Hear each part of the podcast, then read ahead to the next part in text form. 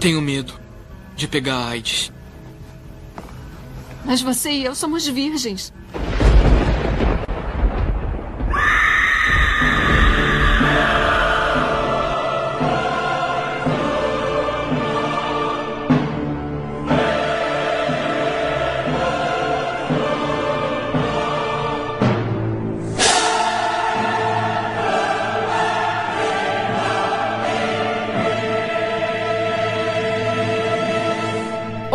Querem ir até o paraíso? Seja muito bem-vindo ao Esqueletos no Armário, o seu podcast de horror queer criado por três degenerados com depressão. Eu sou o Luiz e a minha virgindade desapareceu igual a minha mãe.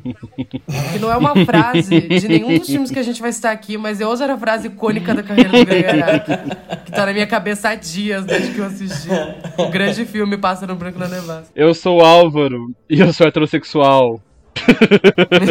Essa é a piada. E eu sou o João e você é como um sistema de suporte de vida para um pau. eu, adoro, eu adoro, essa é boa, essa é muito boa. A, a, a língua de chicote da Rose Magon nesse É. filme. Eu lembro o momento que ela chama o cara de sanduíche de smegma, uma hora. É tipo, a, a ideia dela, a, a- a personagem dela, a, a performance dela em The Generation é tipo. Ser insuportável igual ela é na vida real, sabe? Ela não está atuando, ela chegou lá e improvisou todas as falas. É tipo assim, eu receberia as piores notícias dos seus lindos lábios, sabe? Aí ela nesse filme, ela fala as piores coisas. E esqueletinhos, vocês já sentiram que a realidade é muito mais distorcida do que sonhos? E hoje a gente visita a trilogia do Apocalipse Adolescente do Greg Araki. A gente fala sobre Totally Fucked Up, The Doom Generation e Nowhere, ah, ou Geração Maldita, como foi lançado apenas o segundo filme da trilogia aqui no Brasil. O terceiro, acho que foi também como Estrada pra Lugar foi Nenhum. como Estrada pra Lugar Nenhum. O que é irônico porque não tem nenhuma estrada nesse filme. Faria mais sentido se fosse o segundo. Trilogia do Apocalipse do Greg Araki. Ele chegou, ele veio. A gente provavelmente vai falar dos outros filmes dele. Está lançado o último especial do mês do orgulho. Eu espero que vocês nos tenham acompanhado até aqui. Eu espero que vocês tenham gostado. E daqui pra frente, você segura no. no... E é, isso aí.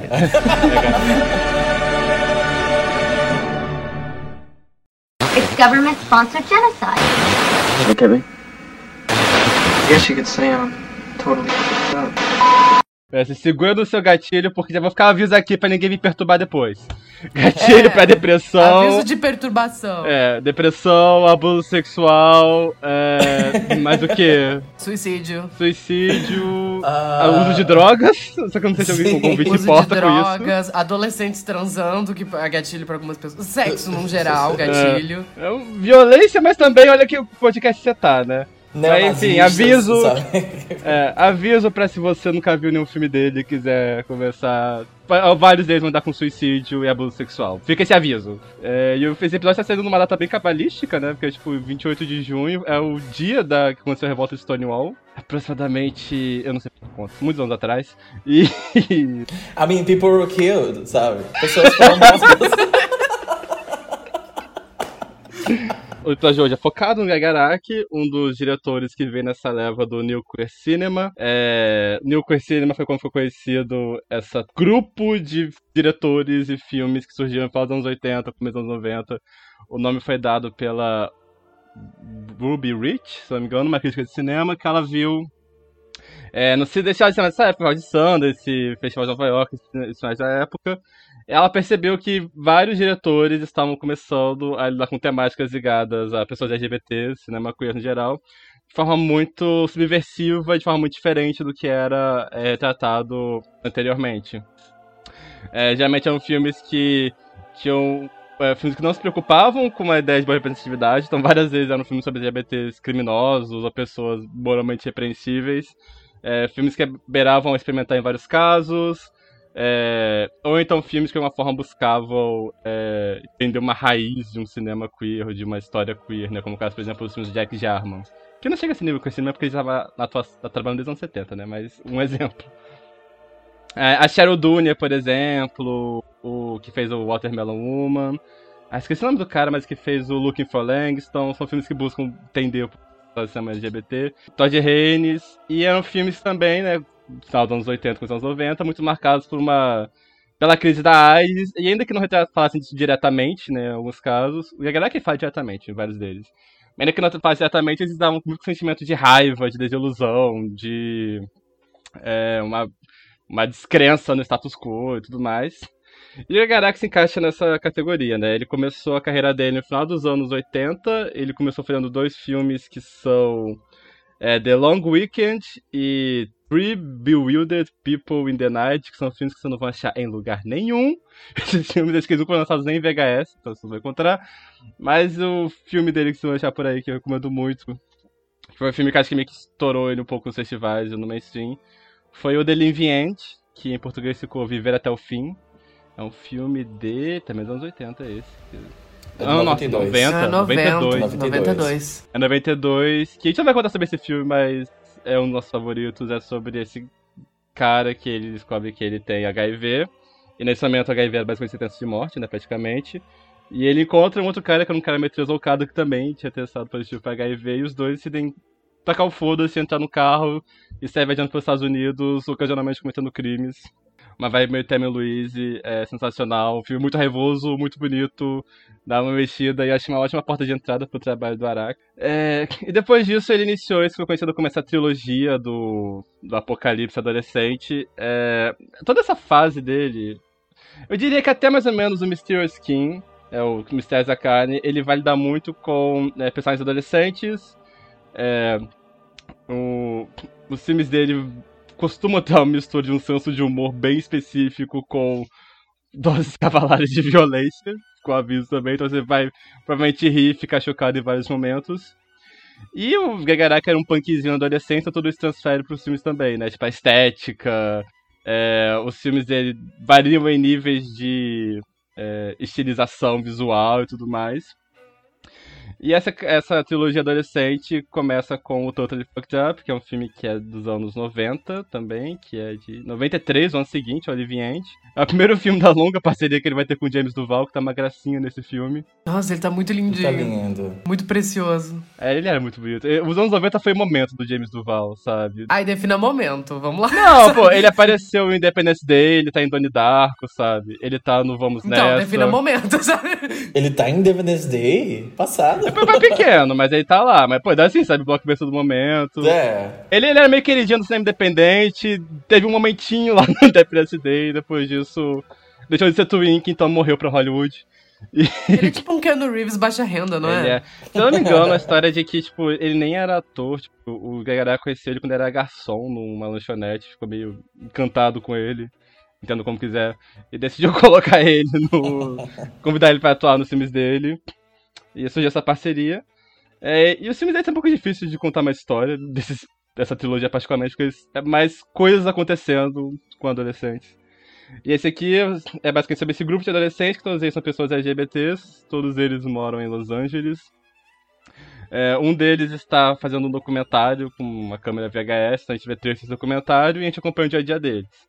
Então tem as- o casal lésbico, que elas são as fofinhas do grupo, basicamente, o casal feliz. Tem um garoto que é meio tarado, né, assumido pelos pais, assumido pelos pais. Tem o documentarista que tem um, um namorado, que os dois têm um relacionamento estável, só que tá, no momento começa a ter um frição na relação. Mas o principal, que eu diria, mais ou menos, é, é o- a trama do James Duval no filme. Que ele é um adolescente muito melancólico, é um adolescente que bastante niilista, que tá tentando começar um relacionamento com um cara e isso não dá muito certo. É, nesse filme, ele é o mais diferente da trilogia, tipo, ele é mais. Ele é mais cara, tipo, de filme de Sanders, sabe? Filme independente clássico, sabe? Tipo. De companhias adolescentes, é uma estética bastante realista na parte do tempo, mas já tem muito do, dos temas que o Gagarek gosta de trabalhar, que é esse senso de humor dele muito muito ácido, os personagens não são nada politicamente corretos, sabe? Eles são adolescentes, eles falam muita merda no geral. É, é um filme que tem uma consideravelmente pessimista. O trabalho do Gagarek não é o trabalho mais otimista do mundo, no geral. E tem um sentimento muito forte de que é, coisas horríveis. O que mais destaca pra mim, né, pelo menos, que tipo, esse mundo é um lugar muito perigoso pra esses personagens no geral, sabe? Por N fatores. Então, tipo, é, os personagens falam sobre a AIDS, eles falam sobre, tipo, é, questões de é, questões econômicas, enfim, tipo, é eles são uma situação de fragilidade muito grande, mas que marca justamente que eles decidem se juntar por sobreviver na situação, né? Tipo, é sobre essas, esses laços que pessoas LGBTs criam para poder, tipo, sobreviver, principalmente adolescente. Adolescente é muito essa coisa de se apegar muito aos outros, essa família que é não é de sangue e tudo mais. E essa é a coisa que mais marca nesses filmes, é tipo essa união desses personagens. Acho que tem uma química muito grande, é muito bonito uma coisa com isso. É, mas isso não impede que tragédias aconteçam, né? Tipo, essa é o, o principal tônica do filme e dos outros conseguir também. Bom, é, a primeira vez que eu vi esse filme. Ah, ele vai dar de dedo na minha cara agora. Ele vai dar de dedo na minha cara. é, logo no começo dos esqueletos, eu passei por um trauma que eu já basei aqui, daí eu tava, tipo assim, muito deprimido uma época. Eu falei, ah, Álvaro, me recomenda um filme gay pra eu assistir. Ele falou, assista Totally Fucked Up. Olha só, eu não falei esse, Aí tá? eu assisti e eu falei assim, Álvaro, por que você me recomendou este filme? eu recomendei o Living End. E depois disso você foi atrás desse que eu falei que era meu favorito. eu adoro Totally Fucked Up. Eu falei, ah, eu quero ver um filme gay do Living End. É tipo, é meio deprimente, é meio deprimente, mas tem muitas cenas de sexo, sabe? E daí eu fui ver o Totally Fucked Up e eu terminei, assim, pior do que eu tava. Cinco estrelas e coraçãozinho no Letterboxd, sabe? Mas... Eu, eu fiquei bem engatilhado nesse filme também, sabe? Tipo, a minha adolescência, eu era o James Duval questão da parte de fumar, é, eu, eu botei o José pra assistir pela primeira vez e foi tipo um momento, assim, foi, foi, foi interessante ver outra pessoa assistindo esse filme chegar no Duval, no, no Duval, no final. Chegar no Duval. e, e, e, e você é, é, é muito é, é, é, muito tenso é, no final desse filme. É muito deprimente. Todo filme dele, dessa live inicial, ele tem energia de tipo esse provavelmente é o último filme que eu estou fazendo, sabe? Eu acho que, principalmente a partir do Doom Generation, mas eu acho que é, você vê muita raiva e você vê muita angústia nesses filmes iniciais da carreira do, do Araki, que eu acho que vem principalmente dessa, dessa coisa de, tipo, crescer um adolescente rebelde, principalmente no meio da crise da, da AIDS. Uh, e eu acho que principalmente nesse filme é um grupo de adolescentes, eles falam da escola, uh, ao mesmo tempo que o filme quase inteiro se passa durante a noite, são esses adolescentes vagando por espaços urbanos durante a noite. É, eles só andando, tipo, tem... tipo, geral. É só eles andando e conversando durante muito tempo e você não vê pais. Não tem adultos nesse filme, no geral. Não tem adultos, todos os personagens sabe, tem pais ausentes e eles estão, tipo assim, só vivendo a vida deles. A ali. única, eu acho que o, o, único parente que aparece no filme é a mãe do daquele. de um dos garotos do. Eu acho que do garoto. O documentarista. Que filma do documentarista, né? E é engraçado porque, tipo, até essa cena é, é uma energia meio adultos de Tom Jerry, sabe? Tipo, é, ia falar isso, que aparece só, tipo, a cintura dela pra baixo, só. É, tipo, vocês tem, tem muito esse vão, assim, entre eles. É muito, é uma, é uma visão muito crua, eu acho, da adolescência, principalmente a adolescência LGBT nessa época. O filme abre com é, um recorte de jornal com a taxa de suicídio entre adolescentes gays, é, fala sobre como adolescentes gays não têm é, um senso de pertencimento e de validação muito forte. Isso acaba levando a taxas altíssimas de suicídio, uh, principalmente também pensando no boom da AIDS no, nos anos 80 e o que esses adolescentes é, cresceram vendo, né, entre os anos 80 e o início dos anos 90. Então eu acho, tipo, um trabalho é, praticamente histórico, assim, tipo, muito interessante para você entender um pouco qual era a sensação da juventude LGBT dos, do início dos anos 90, sabe? Tipo, é, nem, eu ia falar, tipo, pós crise da AIDS, mas a crise da AIDS nem tinha acabado ainda, ela ainda estava acontecendo. Ela acabou, na verdade, né? Mas, tipo, hoje em dia é, não é uma sentença de morte, né? Que é o que, que eles estavam vivendo naquela época. Eu acho, eu acho um filme muito é um filme muito interessante, eu acho por vários viés assim. Eu acho que é um filme muito interessante para se pensar sobre cinema e sobre a ideia de tipo um cinema independente, um cinema é, mais de margem assim. A gente vai falar de new queer cinema bastante nesse programa, mas é um filme que me desperta uma vontade de fazer filmes muito grande porque eu acho que ali ele mostra que você não precisa de muito. Mas eu acho, tipo, um filme também como documento histórico interessante, assim, porque é um retrato muito, muito cru daquela geração. E algo interessante que eu acho que o Greg Araki vai fazer depois, na carreira dele, é com o Pássaro Branco na Nevasca, que se passa em 88, aproximadamente, ele dá uma pinceladinha nisso, que eu acho que de maneira muito menos natural do que soa nesse filme. Eu acho que principalmente porque era, tipo, o momento em que as coisas estavam acontecendo. E o Pássaro Branco, ele tem muito mais um olhar de, de presente pro passado ah, de um modo que as coisas não parecem estar existindo mais, sabe?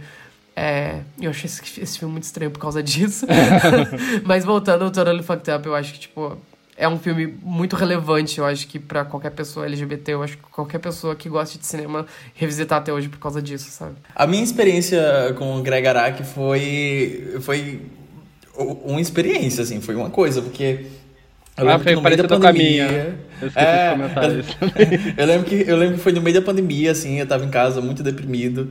Ah, fiquei, quero ver alguma coisa gay, eu quero ver uma coisa meio culta, sabe? Eu quero agregar o meu letterbox, eu quero ver algo diferente. Agregar? É isso? Agregar.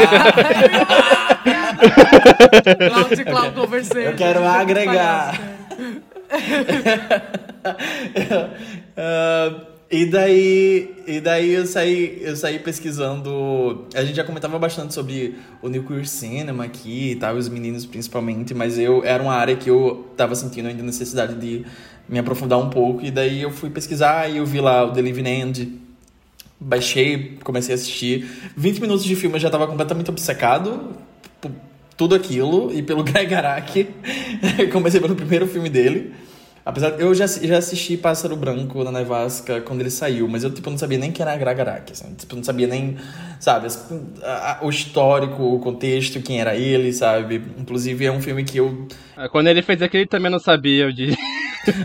Acho que ninguém envolvido naquele filme sabia, Pois sabe? é. Porque- Mas é um filme que eu quero revisitar. Eu não, eu não consegui revisitar antes desse episódio pra, enfim, dar algum comentário que nem o Luiz, mas eu, eu vou querer revisitar pra mim mesmo. Eu tenho o DVD dele aqui. É o único do Greg Araki que eu tenho, porque, enfim, é muito difícil achar as mídias dele. Mande pra mim. Mas voltando, ah, gata, gata, se vira. Você comprou o último barato do Splendor que tava na Shopee, sabe? Tipo, se vira com isso agora. Eu tenho cinco filmes dele em DVD, olha. Olha aí. O Morro em Você. Que só tem pássaro branco na nevasca. Olha aí.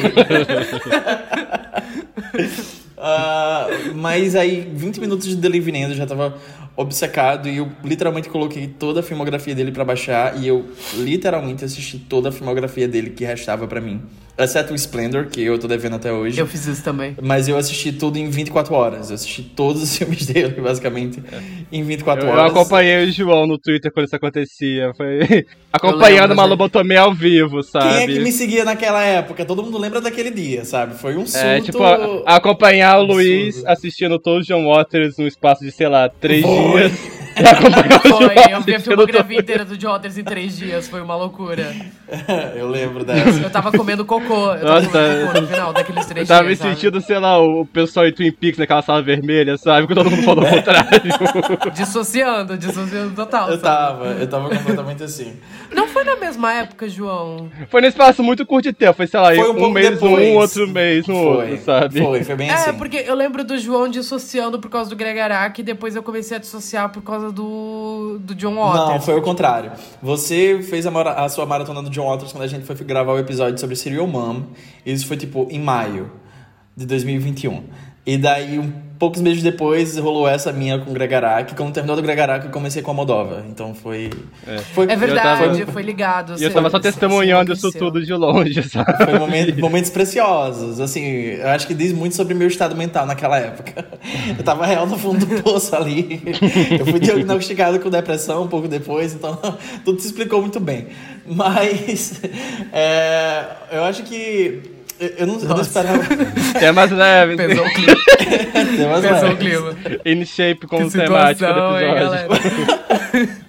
Mas eu, eu real não esperava, eu não sabia o que esperar e eu, eu não esperava que a obra do geral do Greg Araki conversasse comigo tanto naquele momento. E ela conversou, ela me, me acalentou um pouco.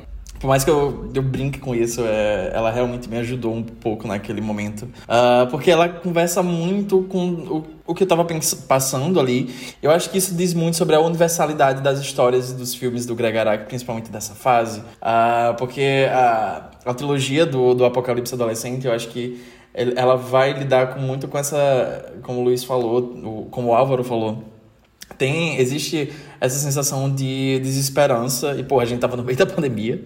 É, não tinha aquela sensação de tipo a gente vai ter um futuro a gente não sabia o, o que é que ia acontecer sabe? Tipo na semana seguinte sabe? A gente sabia como era que estar o estado daquilo tudo. É, e unindo com minhas experiências pessoais assim e enfim, em casa. Aquilo, eu tava num estado de vulnerabilidade muito grande e o, a maneira que o filme trata o, a própria vulnerabilidade desses personagens também, é, eu me senti um pouco refletido nisso. E eu acho interessante porque existe muito essa sensação de. Enfim, porra, tá no nome, sabe? Essa sensação de fim do, fim do mundo iminente uh, dentro desses três filmes. E eu acho que é algo muito universal porque cada geração tem seu próprio apocalipse. Cada geração tem esse peso que ela carrega da anterior. E eu acho que Totally Fucked Up.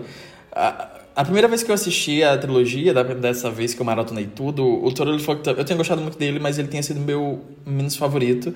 E revendo agora, inverteu tudo, sabe? O, meu, o que era meu favorito antes virou o meu menos favorito.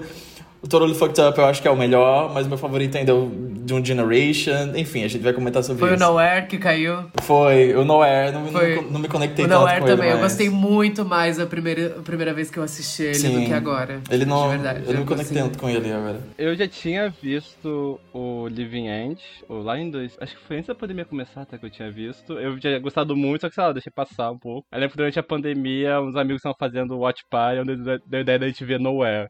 Eu falei, ah, conheço, vou ver.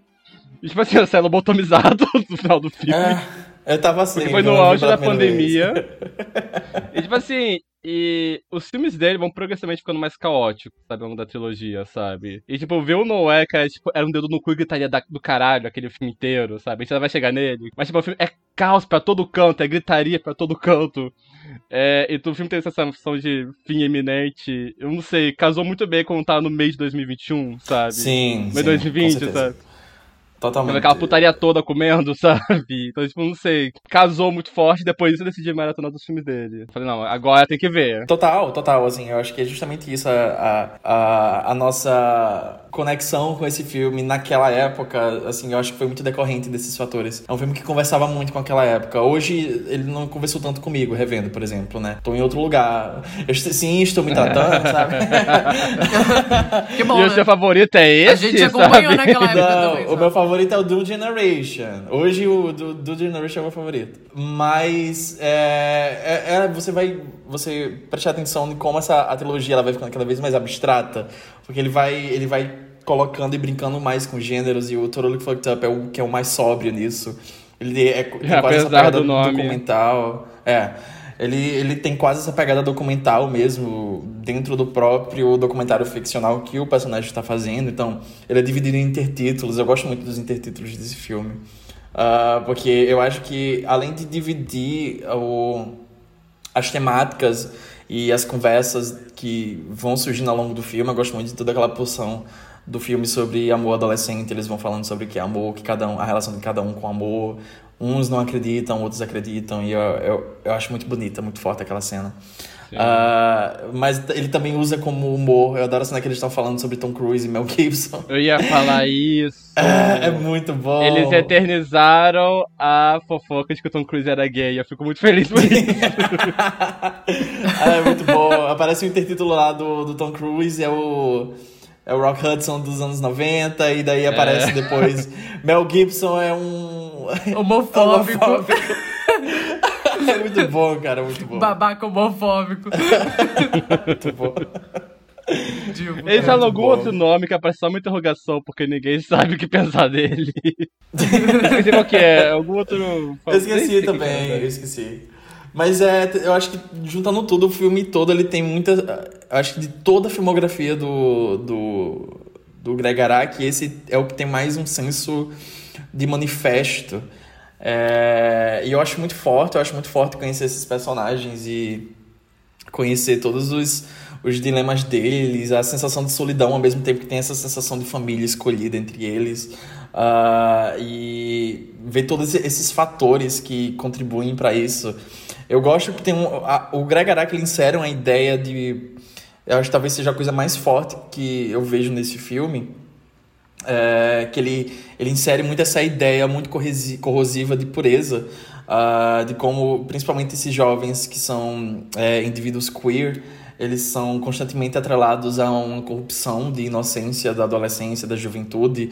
Uh, e eu acho que o Gregarak ele inverte muito esses, esses conceitos. Ele mostra que esses jovens eles estão sendo corrompidos pelo sistema e pelos erros do sistema, os erros dos pais dele, a negligência dos pais, a negligência do governo, uh, essa epidemia monstruosa que estava acontecendo naquela época e a, a negligência do governo uh, em tratar com isso com seriedade esses indivíduos que estavam sendo cada vez mais marginalizados a, a, a queda os efeitos de capitalismo sabe? Tudo em volta está desmoronando entre eles e está corrompendo essa sensação de pureza. E eu acho que o, o intertítulo mais forte que aparece no filme que para mim fica tipo caralho uau sabe? É aquele que aparece o, a frase lá do a, a pureza não é desse mundo, mas basicamente a cada 25 anos existe um, um vislumbre, um brilho, e é, eu acho que simboliza muito uh, essas gerações desses jovens que estão sendo, na verdade, corrompidos pelo sistema e não o inverso, entre aspas. É muito forte. É um filme que, quando você vai observar essa trilogia dele, ele vai ficando cada vez mais maluco e mais abstrato e mais, entre aspas, punk quando ele vai ficando é, delirando ao longo da trilogia, ao longo dos outros filmes. É, e o Totally Fucked Up ele pode parecer, ele pode destoar entre aspas disso, porque ele é o mais sóbrio, ele é, é o mais próximo da realidade, mas eu acho que é um filme que é muito punk pela própria existência, sabe? A existência dele naquela época, ter saído naquela época, é muito essa sensação de manifesto, assim, é muito forte, é, porra, é o melhor, eu acho que é o melhor filme do, do Greg Araki. Assim, ponto. É o melhor eu filme dele. Eu gosto muito dessa coisa muito casual que o filme tem. Tipo, é muitas cenas deles deitados na piscina, conversando. Eu adoro as cenas que eles estão jogando jogo de tabuleiro.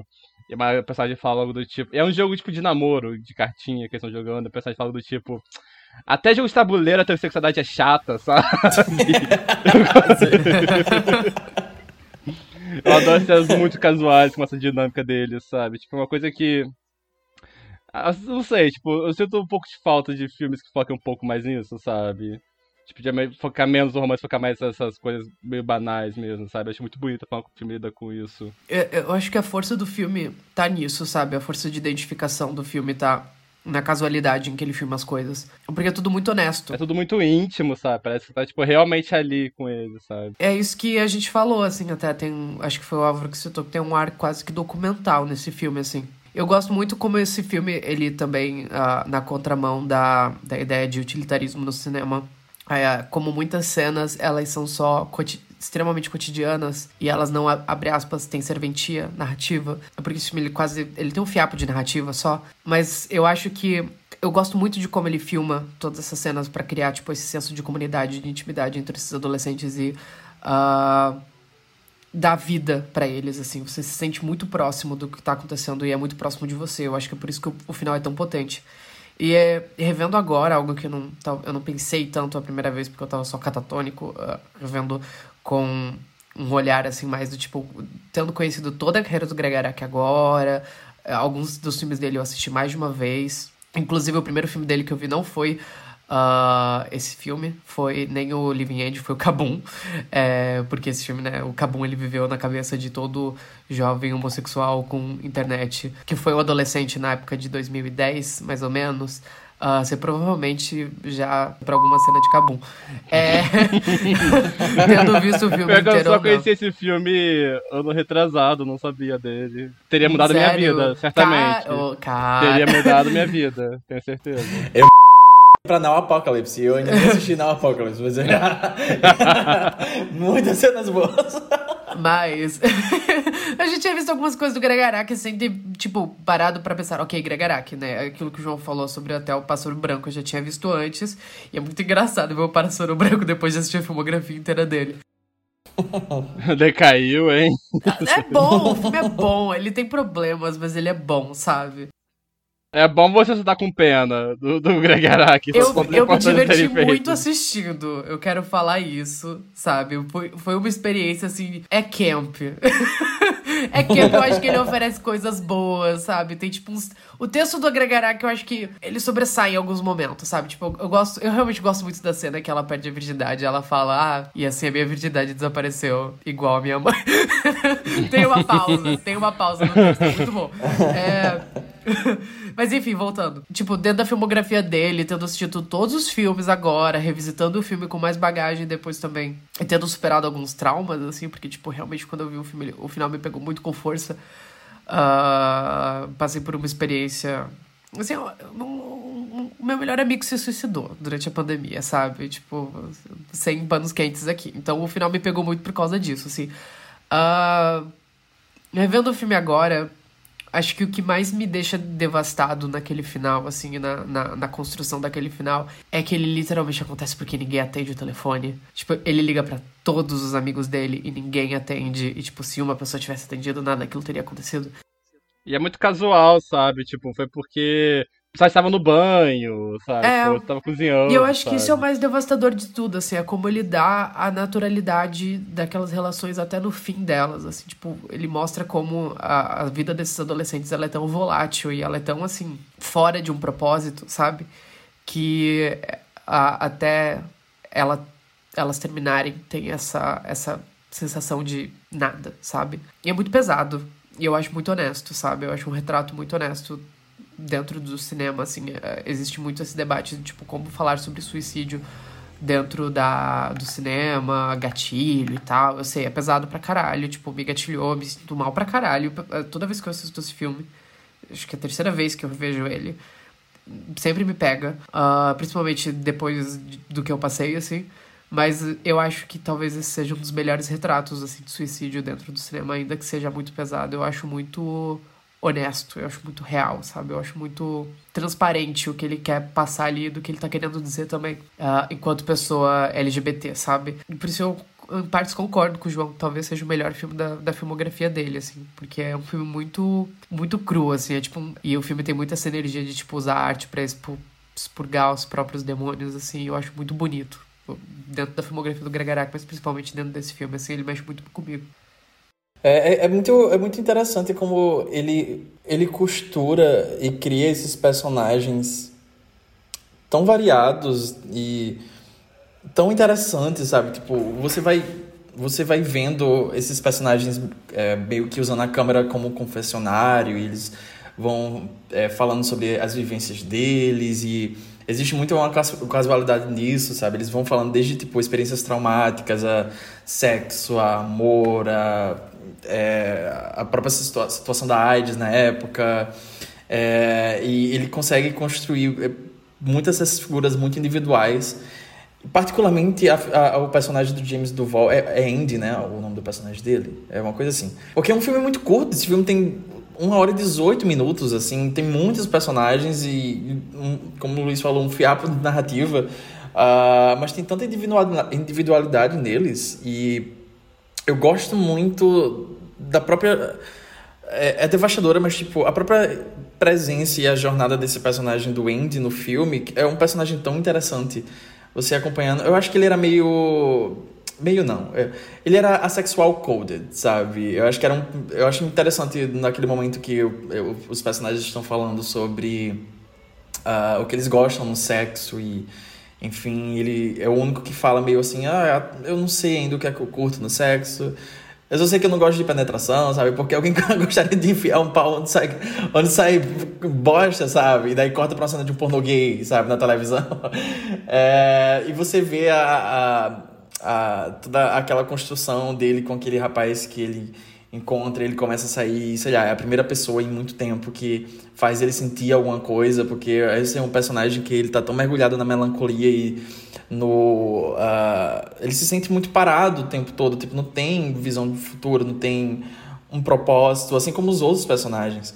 É, mas ele, ele especificamente, ele ele é o personagem mais perdido ali da, daquele grupo. Eu gosto que, tipo, os outros, eles vão... Meio que falam, tem um menino do documentário, ele, ele quer fazer esse documentário, ele quer ser cineasta, tem as meninas, eu gosto muito daquela cena das meninas, que uma delas falam, ah, eu quero ter um filho, eu só não quero ter um filho com homem, eu quero ter um filho com a Michelle, e eu quero, sabe, ela tem muitos esses comentários sobre, tipo, esses vislumbres de futuro que esses personagens, no meio de tanta desesperança, têm. Uh, e o personagem do James Duval não tem isso. É, é de quebrar o coração toda a trajetória dele e uh, o final do filme. Mas é um personagem tão interessante de, de, de acompanhar, sabe? É, é, é, muito triste, mas é muito, é muito interessante como ele consegue criar essas figuras tão interessantes e tão diversas. E no final das contas, quando você vai retratar é, grupos, amizades, relacionamentos queer no cinema, principalmente essas, esses grupos de afeto e uh, é, união, essas famílias escolhidas, eu acho que a pluralidade é a chave. Né? São pessoas muito diferentes uh, entre si que acabam construindo essa família unificada. É, no geral, é um filme muito. Eu acho ele muito forte, ele é muito bonito. É, e eu acho que esse não é o primeiro, né? A gente falou que o Living End é o primeiro do, da filmografia dele, mas ele, esse filme soa tanto como um não, primeiro filme. É o terceiro dele. Já. É o terceiro. Longa? Não, os outros dois que eu citei que não tem por aí são longa também. Ah, eu achei que eram curtas esse. Não, não era eu, já, eu, eu já ouvi falar. Um deles eu já achei, tipo, um VHS podre, que tipo, você vê só o vulto. Mas eu achei. mas você não acha por aí, não. Pra todos os efeitos, o, o, o Live End é o primeiro que você acha por aí. É, é. Mas esse, esse soa tanto como um primeiro filme de carreira, né? O Totally Fucked Up. É absurdo. Porque o The Live End, ele. ele estruturalmente, narrativamente, esteticamente, ele, ele soa muito diferente. Ele parece muito diferente, né? E o, o Totally Fucked Up é mais experimental, ele soa muito como um primeiro filme de carreira. Eu acho muito interessante, ele, ele não é, é exatamente como se ele... Mesmo. Ele é mais ele não solto, tem uma história, é. no final das contas. O pessoal adora reclamar disso no filme, que não tem história. Ah, pois Sim. vão tomar no cu, sabe? Arranjem uma alma. Feel really weird tonight. Like something's gonna happen. Me too. What's your name anyway? Xavier. Is it cool if I just call you X? There's something evil about him. Vai dar. Pesou o clima, pesou o clima. É, voltando, vai voltando. Evin. O Totally Fucked Up, ele... Eu não lembro se o The Living End chegou a ser exibido em algum festival, abre aspas, grande, mas o Totally Fucked Up ele foi exibido no Sundance. Uh, juntando os dois filmes, uh, o Greg Araki ele já estava começando a ser bastante comentado naquela época, foi na época que estava sendo discutido essa ascensão do New Queer Cinema, então esses jovens nomes estavam começando a entrar um pouco mais em evidência. Então ele conseguiu um pouquinho de grana para fazer o próximo filme dele, dar continuidade nessa ideia que ele tinha da trilogia do Apocalipse Adolescente. E foi daí que nasceu o, o maluco, insano, completamente histérico The Doom Generation. Uh, a, a, ideia, a, o título do filme é basicamente essa, a geração do uh, amaldiçoada, né? Essa, é, essa geração que tá Maldita. maldita, tá condenada. É, e esse próximo filme ele vai retomar a parceria dele com James Duval, que também vai voltar no próximo e em outros filmes dele faz algumas participações especiais. Uh, mas esse filme ele vai seguir esse casal de jovens, uh, que é a Amy Blue, que é interpretada pela Rose McGowan, e ela tá maravilhosa nesse filme. tá, O cabelo é, dela tá lindo. Ela tá com o cabelo Tá da absurdo, Cox em. Pânico 2, sabe? Absurdo, absurdo. Esse, que- a- a- aquele bobzinho dela, sabe? Tipo, absurdo, absurdo. A única pessoa que serviu num Bob da Ana Wintour, né? Eu estou olhando pra você, Taylor Eu Swift. ia falar isso agora. Vou derrubar o nosso podcast. É meio que impossível você ser gay e assistir esse filme e não querer ser ela. Por vários fatores, incluindo narrativos. Mas é, ela tá muito aesthetic goals nesse filme, sabe? Tudo que sai da boca dela é ouro. Ela tá parecendo que ela tá a milhões, sabe? Maravilhosa. Enfim, a personagem dela, Amy Blue, e o namorado dela, que é o, jo o Jordan, que é o James Duval. E eles são esses dois amantes jovens ah, que acabam esbarrando no caminho de um terceiro, que é o Xavier Xavier, é interpretado pelo Jonathan Sca- Eu não sei falar o nome dele. Jonathan Scash. Essa gata já tá aqui de novo. Porra, mulher! Porra! Caralho! Vai, vai brincar com seu... Vai brincar com vai. Vai, vai, vai. O João Neto tirando a pulse dele. cara. Aquela cena da. Aquela cena da Cindy brincando com gato, brigando com gato, sabe? Todo mundo My this is going crazy! Ah, e, enfim, a Amy e o namorado dela, o Jordan, que é o personagem do James Duval. ah, e o caminho deles é, é cortado quando eles esbarram nesse terceiro personagem, que é o Xavier, o Xavier, que é interpretado por um cara muito gostoso, que eu não sei, interpretar, é, não sei falar o segundo nome dele, o sobrenome dele. É Jonathan alguma coisa, Scott Stat, não sei falar o nome dele. Ele é muito gostoso. Ah, e esse cara é basicamente um cara muito problemático, um andarilho, potencialmente criminoso, que esbarra no caminho deles e a partir de então eles vão acabar se envolvendo em alguns assassinatos ah, acidentais e incidentais, alguns causados pelo próprio Xavier. E eles vão embarcar nessa viagem. ah, é quase uma road trip esse filme, muito insana, com conotações meio Bonnie Clyde contra Mad Max, porque toda a, todo o cenário do filme, a maneira que o Greg Araki filma es- esses lugares que esses personagens vivem e, e acabam visitando é quase uma coisa meio apocalíptica mesmo, sabe? É, e é uma coisa meio desértica, não tem muitas figuras paternas, como o Luiz falou. Isso se repete aqui vai se repetir também no Nowhere. Não tem muitas figuras paternas, adultos, ah, que se importam, que se importem com esses personagens. Ah, e eu acho que de todos, o The New Generation é o que é mais fácil meio que você perder a noção de que eles são jovens. Eles, é pra- eles são para ser adolescentes. É porque já tem umas caras de burro velho já, né? Pra começar por aí. Também, também. Mas assim, muita gente em Nowhere também tem cara de burro velho. E assim, É, eles estavam indo pra escola, sabe? Eles estavam indo pra escola, naquele filme. Porque em breve completarei 15 aninhos. já não me lastimo, sabe?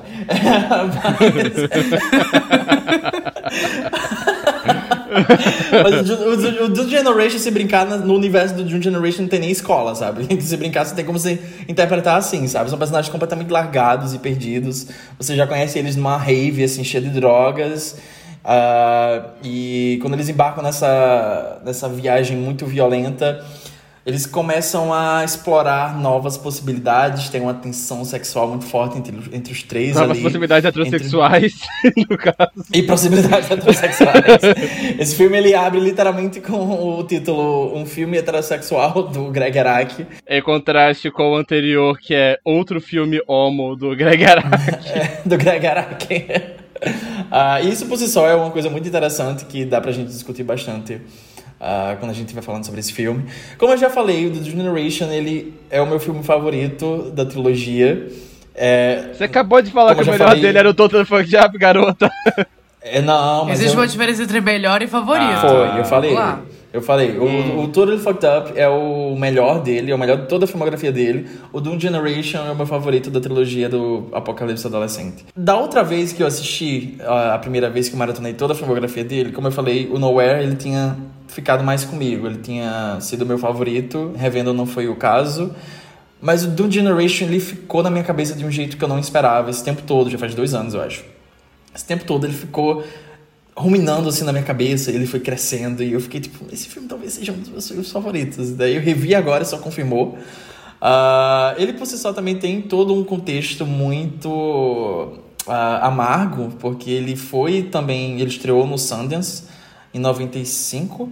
ah, e depois ele foi adquirido por distribuidoras, estúdios para né, ser lançado, só que a versão original que foi exibida no, no Sundance, ela, ela só chegou a ver a luz do dia de novo agora, 25 anos depois. Não, quase 30 anos depois, caralho. É, gata. Quase 30 anos depois. É, gata. o tempo foi ali, sabe? Próxima Copa, isso é mais próximo dos 30 que dos 15, tá? Só. Mas é. E daí o filme ele foi remasterizado, foi restaurado agora, a versão original, sem cortes, porque a versão que foi lançada nos cinemas naquela época, a versão que foi lançada no- em DVD, tá toda picotada, tá faltando coisa. É uma zona. É, não é. tipo, É uma a- zona, é uma bagunça. A versão assim, do cinema tem, tipo, uns 3 minutos a menos. Aí, quando foram lançar, tipo, a, a versão física, A Blockbuster, aquela de locadoras, por alguma razão decidiram eles pra fazer a versão deles, cortaram 10 minutos do filme, sabe? A versão com uma hora e 10. E o galera fica puto com isso até hoje. Co- co- que contrato era esse que permitia eles fazerem isso, sabe? Eles não eram distribuidora nem nada, era só locadora, sabe? Então, cara, pois é. E tipo, eu já tinha visto ele comentando que essa versão que hoje da, da Blockbuster, a versão que foi cortada 10 minutos, tem horas que beira o ilógico, assim, você não sabe o que tá acontecendo de tanta coisa que cortaram. Ah, então Porra, foi um 10 filme minutos, muito maltratado. foi um filme muito maltratado em vários sentidos, é, mas que, assim como outros da filmografia dele, é, ganhou muito um, um culto ao longo do tempo, ah, um, um carinho, um, por uma parcela de fãs que foi crescendo ao longo das décadas, ao ponto que agora a gente vai conseguir em breve, que vai ser lançada em Blu-ray em breve ainda esse ano, a versão remasterizada e completa, a versão original do Greg Araki. É... é um filme muito caótico, é um filme muito violento, ele é para ser essa coisa muito abrasiva e uma... é, Não é exatamente uma representação, porque ele, eu acho que a partir desse ponto, não apenas na filmografia, mas na trilogia também, ele vai molhando o pé no, na, no abstrato e ele vai começando a confabular muito mais sobre essas ideias que ele quer discutir, que estão na realidade, mas ele quer transpor em tela ah, de um jeito mais histérico, de um jeito mais camp, de um jeito mais ilustrativo, entre aspas. Então o filme ele tem esse senso de não realidade, ao mesmo tempo que ah, é, ele soa mais gráfico e por isso ele se, se aproxima um pouco disso. Então, tipo, tem cabeças decepadas falantes nesse filme, tem é, uns motéis muito coloridos e é uma direção de arte maravilhosa desse filme. É, tem uma galera que fica aparecendo no caminho deles, que estão armadas e se comportam de um jeito muito não natural e violento, e todas elas compartilham desse mesmo sentimento de que eles sempre reconhecem a personagem da Rose McGowan como uma ex-namorada que ela diz não ser. E fica aberto nesse filme, fica aberto. Ela diz, não, não sou, mas tipo, fica um pouco Ela aberto. não é uma personagem isso. confiável, sabe? Ela não é. Nenhum deles são. Tá- Quer dizer, talvez o, o, o coitado do James Duval. É, o, Coitado o personagem James dele. Duval. O coitado. O coitado do James Duval. Mas não sei, tem uma coisa nesse filme que, ele- que, que me puxa pra ele. Eu não sei se é a dinâmica sexual entre eles três. Eu gosto muito da energia entre eles três de. ah, fulano gosta de cicrano, que gosta de fulano, que gosta de cicrano, só que isso é meio que traduzido de um jeito muito mais corpóreo do que emotivo. Então é o personagem do, do, do Xavier querendo pegar a Amy Blue, que gosta do próprio namorado, que tá querendo fuder com o Xavier, e isso vai voltando entre eles. E vai criando uma dinâmica muito interessante sexual entre eles. Eu sou obcecado por algumas cenas desse filme. Ah, eu adoro a cena que o Xavier tá se masturbando vendo eles dois transando na banheira. É absurdo, eles se tocando no peito, sabe? Lambendo a própria porra. É uma coisa, sabe? Entra na minha cabeça. I thought it was a classic party, E tipo, baixaria. esse é o filme heterossexual do Greg Araki. O Egaraki, ele comentou Boa, no... O Letterboxd fez uma entrevista com ele. E ele comentou, tipo, rindo que a ideia dele era poder fazer o filme heterossexual mais gay possível, sabe? E ele Uhum. conseguiu, eu diria. Conseguiu. Achei como ele que tinha aberto, talvez fosse cair. Enfim, é... Fala sobre a direção de arte, tipo, é nesse filme que começa a aspira dele, que vai ficar vezes 10 no de tipo. O... Os cartazes são, tipo, tem. é, são parte do cenário. é, Uma metade da parede é só, tipo, um cartaz dizendo é, ladrões serão eliminados. é, vários números 666 espalhados por aí. É coisa extremamente estilizada. O filme inteiro ele passa muita vibe de ser tipo um fanzine punk, sabe? Tipo, a estética dele toda, as roupas, é, locais, personagens, as cores. E principalmente os diálogos, sabe? Algumas pessoas, alguns comentários negativos que você vai ver no Letterboxd, o pessoal falando que os diálogos parecem coisa de adolescente. E eu entendo que às vezes possa parecer meio puxado, só que pra mim tem completamente em, tom com essa coisa muito punk e anárquica que o filme tem, sabe? O final é tipo um nazista com uma suástica pichada no peito, com uma meia enfiada no pinto, sabe? Com uma tesoura, com uma tesoura de jardineiro, sabe? Que é um final aterrorizante. Aquele E final, uma estátua da Virgem Maria. Uma Cara- estátua da Virgem Maria. Cara, aquele final me deixou muito traumatizado por ouvir, sabe? Muito bom, nunca mais ouvi. É, Esse episódio pesou tanto a mão que eu acho que o Gagaraki. Mentira, ele pesou bastante a mão no, no Mysterio Skin também. Mas não do mesmo jeito. É. De um jeito diferente, é diferente. É, de jeito diferente. In a é different tipo- way. É, sabe? Esse aqui é muito violento. Ele tem muito sangue, cabeças voando, como o João falou. É, esse aqui, ao contrário do João do Luiz, não é meu favorito. Eu não sei, heterossexuais. Mas. eu acho que talvez é um mais. é, no ponto em relação entre, tipo, a completa loucura que é o Nowhere e, tipo, uma narrativa um pouco mais comum, sabe? Tem um começo, meio e fim, que é uma narrativa. É, que você consegue melhor fazer uma sinopse dele, sabe? É, é um filme que, tipo, eu acho que é o que o Gagaracta mais tá, tipo, no tom entre esses dois. Esses dois. Duas estéticas dele, sabe? E esse aqui é, é o que tem o tom anarco que a gente associa com ele, mas começa a ficar mais atente, né? Que você pensa no Kabum, no Nowhere, no Apocalipse. Apocalipse. Não, Apocalipse, não, é o nome desse Não, nome? Apocalipse. Não, Apocalipse. Apocalipse. É. Não, é outra coisa. é... Esse aqui também é tipo. Esse aqui também é temático que você falou, né? Dessa questão dessa Estados Unidos, essa terra devastada. É, aqui os personagens não são LGBTs per se, mas tipo, eles estão lidando com desejos muito intensos entre eles. Mas ele pega muito essa coisa dessa. De você ser adolescente num lugar que parece uma terra devastada, sabe? Tipo, por isso paga muito esse tom de quadrinhos que eu acho que casa muito bem aqui, sabe? Esse tom parece ao mesmo tempo muito jovial, mas tempo muito pesado, muito punk e tudo mais. Nossa, a Rose McGowan parece ter saído de um quadrinho, agora que eu me toquei. Ela parece total, sabe? A estética e a atuação dela, sabe? Tipo, aquela coisa meio monotônica dela, as, as tiradinhas, língua de chicote. Eles são bem, tipo, personagens simbolizam uma coisa só, sabe? O, o Xavier, o Xavier, Javier, tipo, ele é todo boy misteriosão, o filme inteiro até o final. A Romance Magon, essa personagem colada, marca registrada o filme inteiro. E isso, isso não é tipo um defeito, sabe? Tipo, isso combina muito com o tom do filme, no geral. E isso, e eu sinto que ele consegue um encontrar um tom muito bom entre, tipo, essa coisa muito é, exagerada e alguns pontos até cartunesca. Tipo, a cena da cabeça decapitada é absurdo aquilo, sabe? É. Essa coisa muito cartunesca e lidar com, tipo, uns sentimentos muito reais, sabe? E como eu falei, isso aqui é muito sobre a ideia de você, tipo, encontrar é, um grupo em meio a esse ambiente que parece muito devastado. E tal como o Totally Fucked Up tem essa coisa de que não necessariamente significa que tragédias não poderão ser evitadas, né?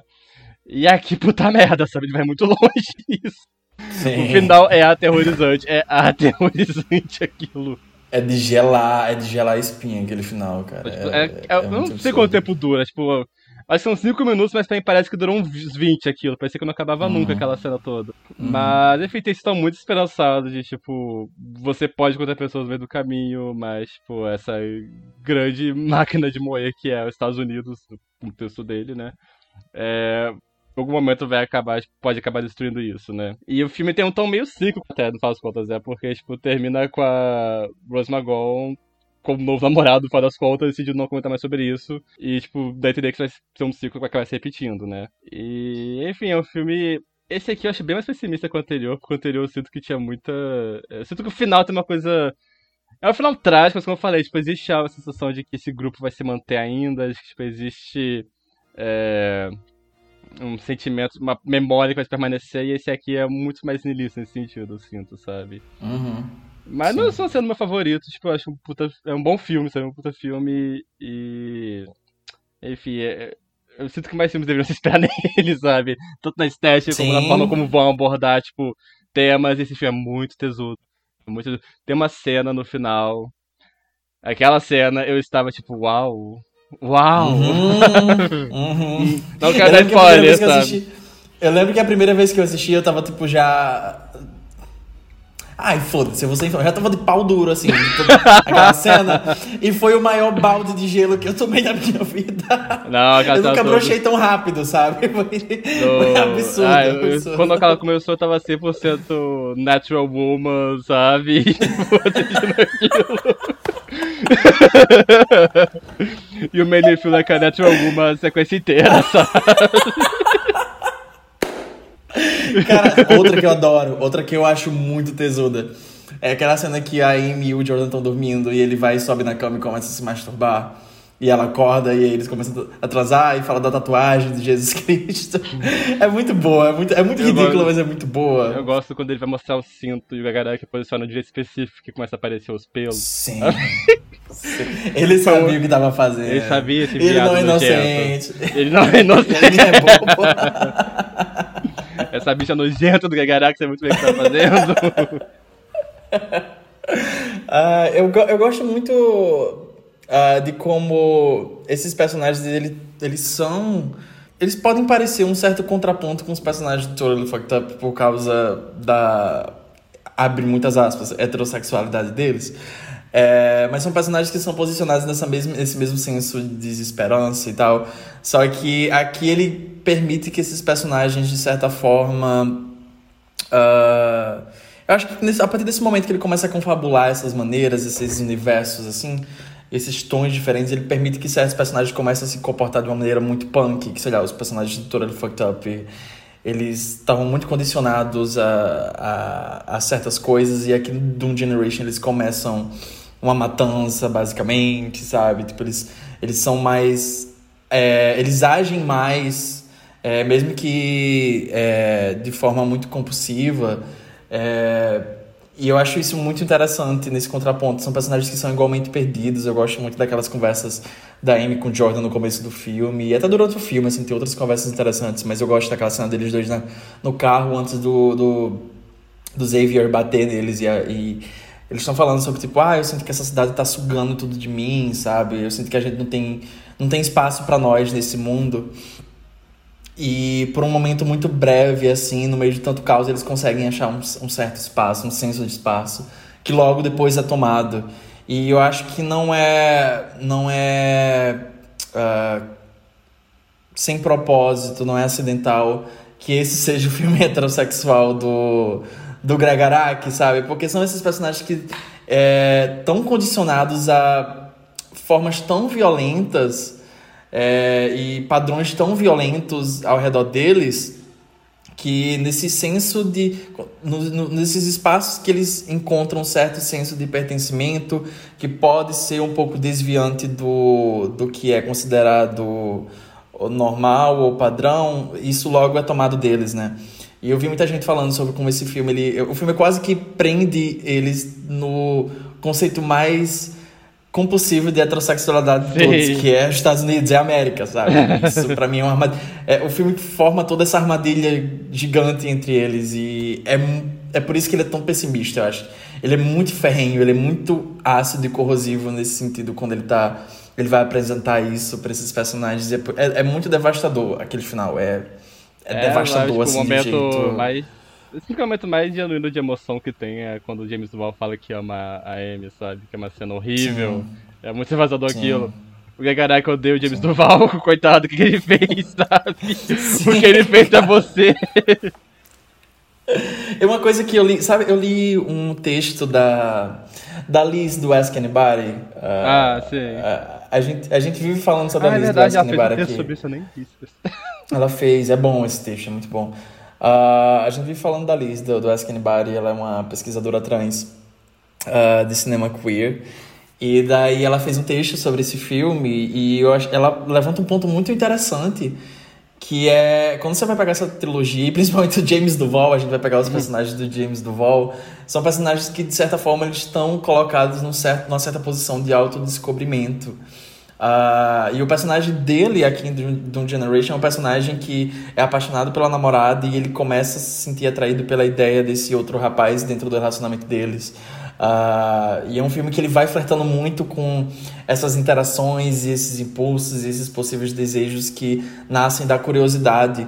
Ah, tanto que é, tem aquela cena deles fazendo o, o, o homenagem no final. E tem um. Eu, aquela cena eu acho muito bonita. Sabe? Sim. Tipo, é muito tesuda, mas ela tem um senso assim de descoberta, de tipo tentativa e exploração, assim, que eu acho muito bonito. Coisa de união muito Prin- forte ali nela também, sabe? Sim, Tipo, demais. Comunhão mesmo, né? Tipo, Sim, de- total, total. A comunhão dos três. É, o que torna tudo ainda mais devastador que acontece depois. Mas é, todos os personagens do, do James Duval nessa trilogia, eles têm um certo, uma certa trajetória de de autodescoberta. Uh, seja o Andy em Totally Fucked Up, e, uh, nesse sentido dele uh, tentar ser feliz na vida dele e, e, a maneira que ele se relaciona com os outros, romanticamente falando. Uh, no Nowhere também tem uma dinâmica um pouco semelhante, é, semelhante no a relação dele com a namorada e aquele outro menino que fica aparecendo nas visões, nos sonhos dele, e, enfim. Uh, só que aqui ela fala no texto dela que o, o Jordan ele não é permitido experimentar é, e explorar isso. Ele, isso é arrancado dele. E isso que é o mais devastador. E eu lembro que eu vi, eu tava ouvindo um, um podcast com o, o Greg Araki comentando sobre esse relançamento do Doom Generation recente que aconteceu esse ano. E ele fala sobre que o Jordan é basicamente o símbolo, ele é o personagem inocente do trio e a, o que acontece com ele a jornada dele simboliza muito esse, essa ideia da perda da inocência. Ele era puro demais para viver nesse mundo. Ele fala isso. E conversa muito com a ideia da pureza que ele fala também no, no Totally Fucked Up. Eu não sei, é um filme que cresce muito para mim cada vez que eu revejo ele. Eu, eu tenho motivos que às vezes até eu não entenda, porque eu gosto tanto dele, mas é, eu acho que do, do filme hétero, né? João? É, é, o meu favorito. Um filme hétero. Você quer falar algo um para nós? É, um filme hétero do Greg Araki. Você quer contar algo para nós, João? eu gosto dessa coisa. Tava que zoando de odiar o James Duval. Mas ele meio que transforma ele nessa espécie de James Dean dele, sabe? Tipo, nessa trilogia como todo. É, tipo, esse símbolo dessa, tipo, sociedade americana em decadência, tipo, muito escolado, muito bonito, completamente fudido da cabeça. E. assim, e esse filme pra mim tem, conversa muito com o Living End também, faz conta, tipo, os dois road movies Sim. do Gagaraki, os dois com esse sentimento de, tipo, os personagens acham, é, tudo mais. Mesmo jeito que eu acho que o Nowhere se espelha muito no Totally Fucked Up também, com cenas iguais, inclusive. O do Generation parece se passar no mesmo universo do, do Living End, ele, ele... ele, ele parece. Ah, sim, é, Estados Unidos. Não, o, o, é. o Divine é bem mais naturalista, né? Tipo, é um filme bem mais naturalista. Mas eu tenho menção AIDS no do Doom Generation, eu não lembro. Tem, tem. É. O, o, o Jordan ele fala no, no carro quando ele tá se pegando com a Amy e ela, ele fala que tem medo de pegar AIDS. Mas é bem assim, uma menção bem. É, bem porque pequena, o filme é assim, heterossexual, sabe? Eles não estão se importando com É. Mas porque, porque o é. Gagaraka tinha que botar essa referência, né? Tipo, mas. Essa coisa da sexualidade perigosa e tudo mais. Mas, como você falou, tipo, acho que o A10 ser um filme heterossexual, tu recomenda muito com essa ideia, tipo, de que, faz contra a heterossexualidade não permite que você, tipo, escape dela, né? É uma contravenção que ela não pode permitir, no final das contas. Ela tem que ficar, tipo, se retroalimentando e, senão, tipo, você, tipo, de alguma forma, de uma punição, né? E acho que por isso acaba sendo tão pesado mesmo sendo, tipo... É, mas que acaba sendo tão pesado, no final das contas, disso, sabe? Tipo, eu considero um filme queer é considerado um filme queer por causa disso, né? Mesmo sendo, aspas, o filme heterossexual do Gagaraki. Que ele vai pra anuncia como sendo uma piada no começo, já que nessa época ele tinha feito só muito personagens LGBT no geral. E ele conseguiu fazer um filme extremamente gay, sabe? Tipo, não só no sentido do amorotismo, mas é, na forma como ele vai lidar com essa questão dessa descoberta da sexualidade como sendo algo, tipo, aterrorizante. Porque, tipo, a descoberta pode parecer algo que não é permitido, né? Tipo, uma descoberta é algo que você não pode ter. Se você descobrir demais é perigoso, sabe? Você não pode experimentar. I take my camera with me wherever I go. trying to find my soulmate. I know there's gotta be somebody out there somewhere. Isn't that just so bitchin'? Ok, então indo pro próximo tópico do nosso especial Gregarak, o último filme que a gente vai comentar da trilogia do Apocalipse Adolescente dele é o Nowhere, ou como ele foi lançado aqui no Brasil na época como Estrada para Lugar Nenhum. É um filme de 1997 com um elenco estelar. Se o elenco de Doom Generation já é um elenco extremamente anos 90, o elenco de Nowhere é ainda mais. Uh, e para falar a sinopse do filme, eu quero citar exatamente como ele tá descrito no Leatherbox, que é descrito como Barras no Baile, no ácido. O filme conta a história de um dia na vida de um grupo de alunos do ensino médio de Los Angeles e as vidas estranhas que eles levam. E é basicamente, é, a gente vai acompanhar esse grupo de personagens, mas mais pela perspectiva desse jovem adolescente interpretado pelo James Durval, o querido do James Durval, a cola que une todos os filmes dessa trilogia. Ele tá namorando a Rachel True, que você provavelmente lembra de Jovens Bruxas, Um dia ele começa a ter sonhos com esse garoto que tem homofobia nos olhos. Como é que é o nome daquela coisa? Heterocromia, eu acho que é o nome. Isso. homofobia nos olhos. que lindo ter homofobia no olho. Ele tem um olho de cada cor e daí eles vão viver esse dia muito louco até o fim do mundo, porque tem uma. Tem ou não uma ameaça alienígena acontecendo nessa cidade. E ninguém se importa. E esse é o E ninguém se importa. E basicamente é um filme muito insano, uma hora e vinte de nada está acontecendo isso tudo, e tudo está acontecendo ao mesmo tempo. É um filme que eu gostei muito mais da primeira vez que eu assisti, mas eu ainda valorizo muito pelo que ele é. É, é o dedo do meio do Greg Araki pra todo mundo que reclamou de Doom Generation. Ele falou: ah, eu vou fazer um mais maluco ainda, sabe? Dessa vez tem aliens, dessa vez tem Denise Richards, o que já é tipo um grande indicativo do quão insano esse filme é. Jump scare de Richards, sabe? Ela aparece por 3 segundos. Sabe? Amo a cena que ela aparece. Amo Ryan Phillip e a Heather Graham, que estão só transando o filme inteiro. Esse filme saiu no mesmo ano que eu sei que vocês fizeram no verão passado, eu acho isso hilário. O ano do Ryan Phillip, junto com o ano da Sarah Michelle Gellar, muitas vidas foram mudadas, sabe? Esse filme é uma loucura, esse filme é uma loucura. É basicamente essa grande odisseia de muitos personagens vivendo esse dia completamente maluco. Ele começa com o personagem do James Durval e vai apresentando esse grupo de amigos através da ótica dele. A gente tem essas meninas que estão num bar e uma delas conhece uma estrela de daquele programa que é Pamela Anderson Baywatch.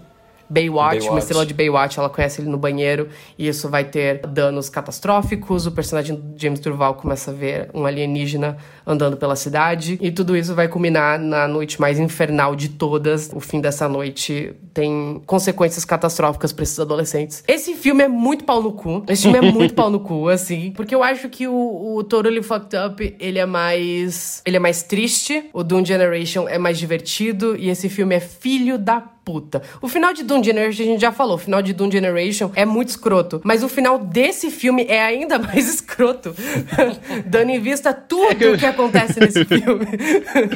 É que todos os outros têm um tom. No Total Fucked Up, ele tem muita empatia pelos personagens. Tem senso de humor, só que a piada não tá nos adolescentes, no geral. No Generation já dá a despirocada dele, só que ainda assim, tipo, o final é uma coisa muito trágica, é uma coisa muito intensa. Esse aqui é cínico, mas é cínico de um jeito, sabe? tipo, nada leva a sério, sabe? É tudo uma grande piada, e uma grande piada escrota. Eu não consigo explicar direito, tipo, o Dragaraki mais punk, niilista, se divertindo horrores com isso. Eu comentei antes do episódio que esse filme pra mim parece tem um diálogo curioso com o Totally Fucked Up, que eu acho que, além de ser filmes estrelados pelo James Duval, os dois têm essa mesma ideia de. É um filme que não tem história, só, tipo, grupo de adolescentes vibing por aí. Aqui, no caso, num período de tempo mais curto. Só que, tipo, aqui ele pega todo essa, essa coisa do To- Totally Fucked Up e coloca toda dessa estética que já tava trabalhando no Doom Generation.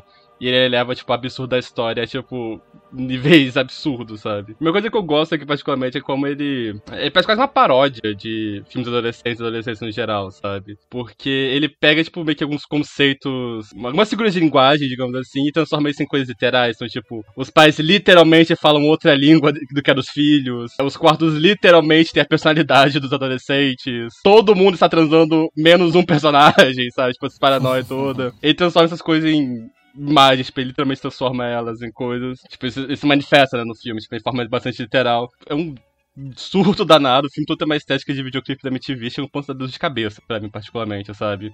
Porque é muita gente gritando, muito corte rápido, muita pula pra lá pula pra cá. Mas assim, acho que é um filme muito delicioso. Ele, ainda que o final seja pau no cu, acho que ele soa menos trágico que os anteriores, justamente porque acho que o filme cria um distanciamento entre o espectador e os personagens no geral. Que eu imagino que foi tipo, a intenção dele, né? Tipo, não me soa como ele. Eu acho que ele deliberadamente escolheu fazer um filme mais distanciado dessa vez. Ainda que tenha alguns momentos que eu acho que sejam muito honestos, né? Tipo, o monólogo final do James Duval, que ele tava falando pra câmera e tudo mais, que é uma coisa que eu acho bastante honesta. É, no geral, o filme tem esse tom de ser meio que uma. Parece uma grande piada, sabe? Tipo, ele mastigando a própria filmografia dentro de uma estética MTV fazendo aquilo. Eu, uma coisa que eu acho muito interessante nesse filme é que a gente fala que filmes queer no geral, a gente já comentou aqui sobre a questão de tipo, tem filmes que tem personagens gays e tem filmes que são inerentemente queer. E eu acho que o que Greg Araki faz aqui em Nowhere, principalmente, mas você consegue observar isso ao longo da filmografia dele, ele se apropria, como o Álvaro estava falando, ele se apropria de certas coisas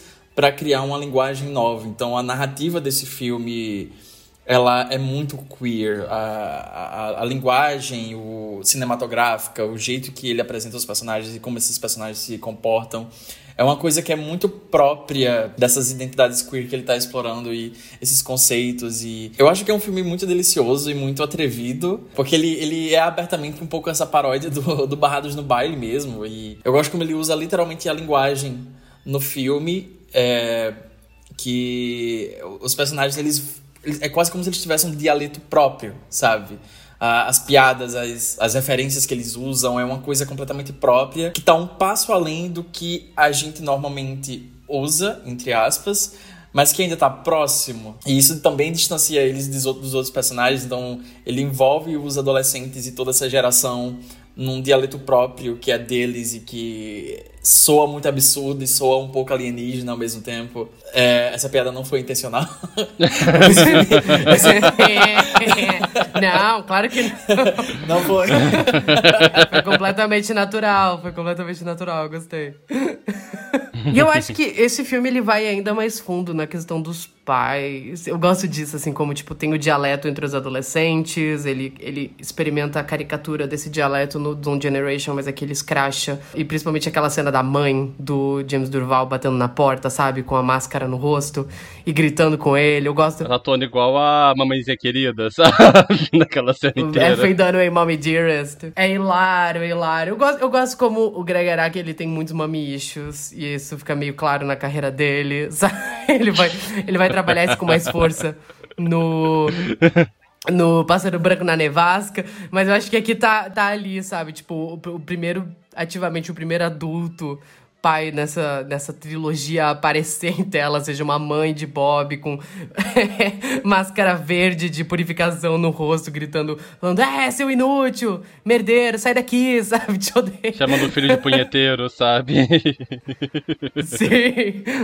E eu gosto dos pais que falam alemão, sabe? Tipo, os personagens literalmente não falam a língua dos filhos. Sim. E Sim. daí eu gosto muito que o filme, tipo, se passa em Los Angeles. Eu acho que o Totally Fucked Up também, só que aqui acho que ele brinca mais um pouco com essa ideia de Los Angeles ser uma cidade que tudo é falso, sabe? Tipo, nada, não tem realidade, sabe? Tipo, os personagens, quando frente aqueles morais gigantes e tudo mais, tipo, tudo soa muito artificial. Sim. Eles sabem aproveitar muito bem Los Angeles pra isso, sabe? Sim, eu gosto, eu gosto daquela participação especial da, da Rose McGowan e da, da Shannon Doherty, é aquela cena das meninas na parada de ônibus, que os nomes das personagens delas e as personagens em si, elas são literalmente as Valley Girls. Que as Valley Girls é um estereótipo muito, muito específico de Los Angeles, as garotas do Vale, que elas se comportam de certa maneira, elas falam de uma certa maneira. E o filme vai, vai fazer um pastiche disso. Eu acho que o filme faz muito pastiche de muita coisa. Eu adoro. É uma coisa que eu queria que tivesse mais no filme, que é a participação da, a, da Beverly D'Angelo como a mãe do, do James Duval, que ela aparece Dark, rapidinho no nome começo. dele. Ah, do Dark. Nossa, o nome dela é Dark, né? Tinha esquecido disso. tipo, o Greg Araki chamou a Beverly D'Angelo. A Beverly D'Angelo. Eu vou fingir que sei quem é. Pra ser a mãe do James Duval.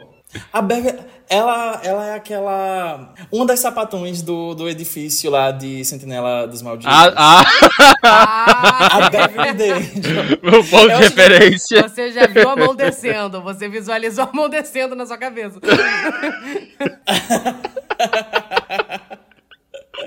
Cara, eu acho muito engraçado. A- é, nota, nota à parte.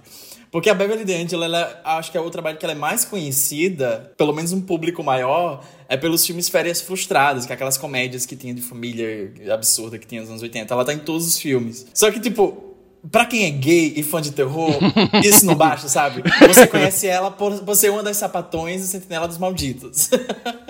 Eu adoro a participação dela, por mais que seja rápido, eu queria ter visto mais ela no filme. É, é a cena que ele tá lá no banheiro se masturbando, daí tendo aqueles delírios sexuais, daí eles, ela fica na, na porta, tipo assim. Você já parou de se abusar de si mesmo aí dentro do chuveiro? E daí ela começa a falar, ela começa a falar umas coisas num tom muito sarcástico, tipo coisas que é a figura materna, sabe? Tipo, Ah, ela só é que ela tipo fala assim, de um a, jeito a própria paródia da figura castadora do, do Freud, sabe? Isso, inteira. Ah, literalmente tá empatando a foda dele, sabe? E você, você esqueceu de citar que a Beverly D'Angelo também tá em A Casa das Coelhinhas e Hair, que são outros grandes trabalhos dela como atriz. Verdade, ela faz a, a- tipo a reitora, né, da faculdade da Casa das, Das Coelhinhas. Casas das Coelhinhas. Adoro a Casa das Coelhinhas. Um beijo, A Casa Uma das grande Coelhinhas. carreira. é, Outro gente. grande filme adolescente. Um beijo. Que adolescentes são esses, Luiz? Eu já não me lastimo. Em breve completarei 15 anos. Cara, mas o elenco desse filme é absurdo, né? É um monte de. Não é nem A-list, mas é B-list. B-list? É um monte de B-list do. Eram umas do- pessoas dos que você já viu o 90. rosto, ponto, sabe? Eu não tenho. Eu não sei, Isso. não sei localizar num espectro os envolvidos, sabe? Cara, tem tipo a Debbie Mazar, que era tipo uma amigona da Madonna nos anos 80. Ela fez várias coisas também. Ela faz uma das daquelas duas mulheres que ele tem um delírio sadomasoquista. É, uma, é que aparecem tá pegando a Rachel True no filme, tipo, porque o lance que a gente quis comentar tipo, é que ele tem um relacionamento com a Rachel True, só que é um relacionamento meio aberto. Fica meio no ar a relação dos dois, sabe? É. Relacionamento meio Mas é aberto, essa. aí ele Não tá é meio a apaixonadinho Lucifer. no Montgomery. É Lucifer, é, o nome, Lucifer, é o nome dela. Não é a Lucifer. A Debbie Mazar não é a Lucifer. um beijo, Lucifer. Eu, adoro- eu acho que é é uma das minhas personagens favoritas desse filme, se não a minha favorita. Eu adoro toda a presença dela, o nome dela, o estilo dela. Eu adoro sabe? que quando começa a dar merda, ela fala tchau e ela some do filme, sabe? ela não esquece da participação. Diva, eu sou exatamente assim no rolê. Eu só desapareço, ninguém nunca vai me, ver- me vendo embora, sabe? em todo rolê que eu tô, eu só fico tipo. É o patinho sumindo. Eu fico, eu vou embora. É, tipo, sentindo uma vibe pesada, some, sabe? Hum, não, a, a primeira pessoa que vomita, o Luiz sumiu da festa, sabe?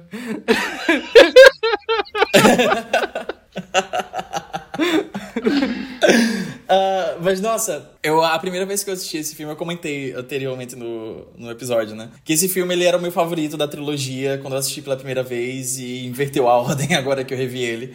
Mas não necessariamente por demé- algum demérito dele, é que, enfim, identificações diferentes em pontos diferentes da minha vida. É é um filme que é uma vibe, sabe? Tipo, às vezes ela bate muito bem, às vezes não. É, eu, queria, eu quero rever esse filme chapado em breve, no futuro próximo. Eu quero as cores, sabe? Só ver as cores, o Alien no meio. A bad trip que você deve dar. Nossa, deve ser uma dor de cabeça. No final, quando o menino vira barato do Kafka, sabe? Tipo, Kafka. Isso. Que nem o Jughead Isso. na sexta temporada de Riverdale. Tipo, pra quê, sabe? Eu adoro. Eu fiquei triste quando isso aconteceu. Eu tava feliz com aquele Eu amo que ele casal. fala I'm out of here. E dele sai pela janela. É. Muito escroto, cara. Eu, eu adoro- E termina com um close na cara de James Duval.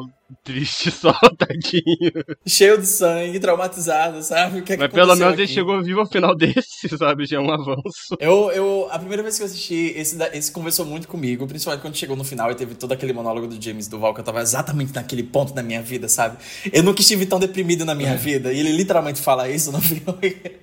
E é o momento que o personagem dele se abre, né? E você vê, tipo, tem todas essas, essas porra louquices ao longo do filme, tem esse alien no meio do nada, com uma canetinha do MIB, sabe? Fazendo as pessoas desaparecerem.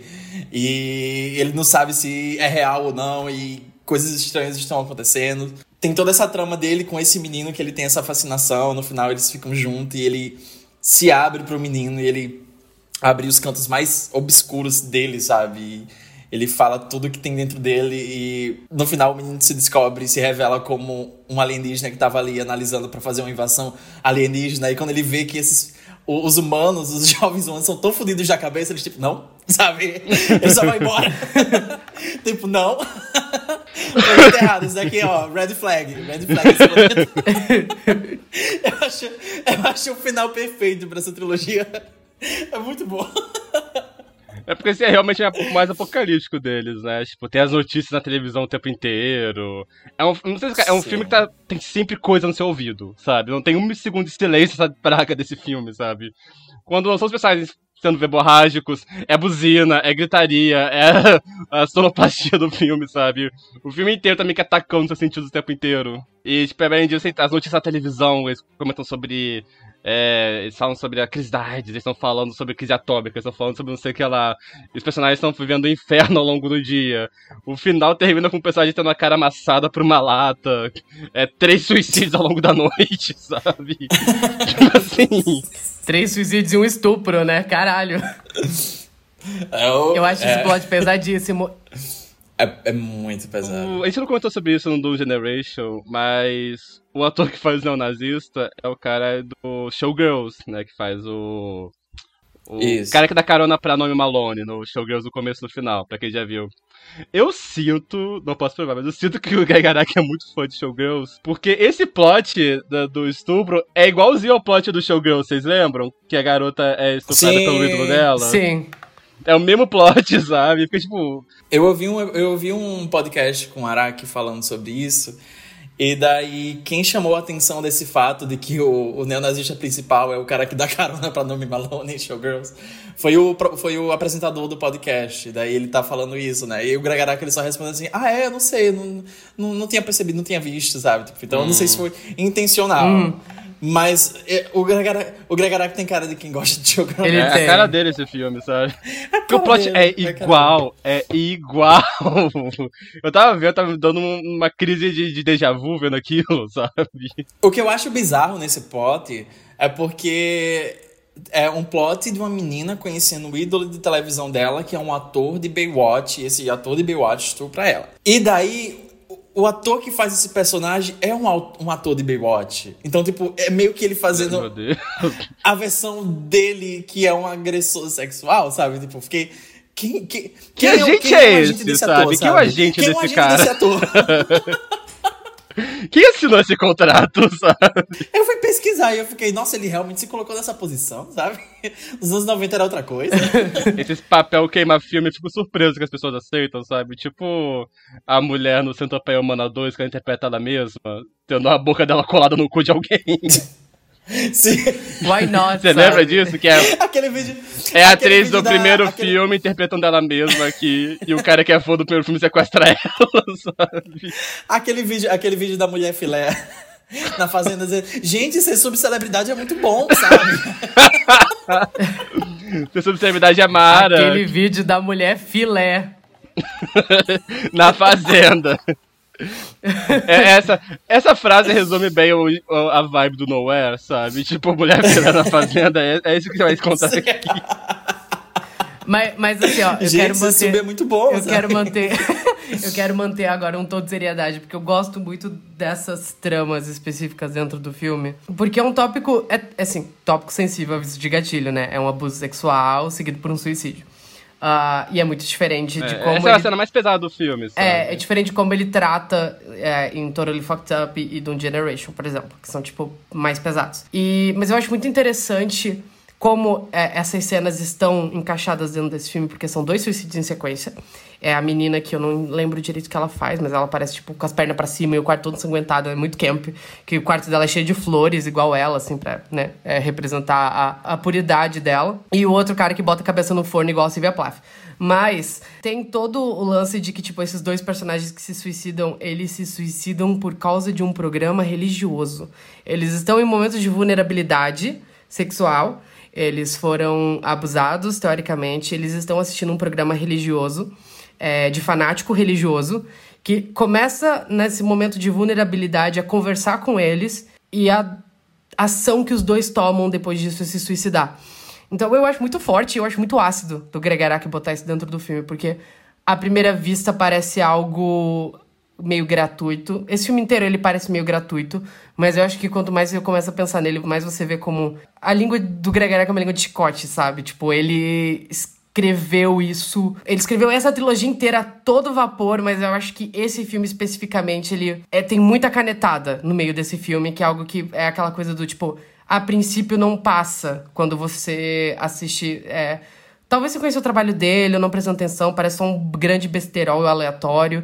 Mas eu acho que tem umas coisas assim, tipo, como ele filma pulsão de morte e sexualidade nesse, nesses filmes. Uh, principalmente, eu acho que no núcleo do é, Ryan Philippe e da Heather Graham se pegando o tempo todo. E tem aquela cena que eles estão, tipo, se comendo, se comendo em tela, sabe? Ela bota um chocolate na vagina e manda ele comer o chocolate na vagina dela. E daí ele fala, tipo, eu espero que a gente morra junto num acidente de carro. E eles começam a sair dirigindo igual malucos pela cidade. Depois ele para lá no, na, na festa e ele tá, tipo, comendo a mina no meio da, do, da balada a irmã dele vê ele. E começa a pegar um cara do lado deles, assim. É tudo muito irônico, é tudo muito ácido, mas eu acho muito, tudo muito certeiro no sentimento que ele quer passar com esse filme, sabe? É um filme muito. Muito!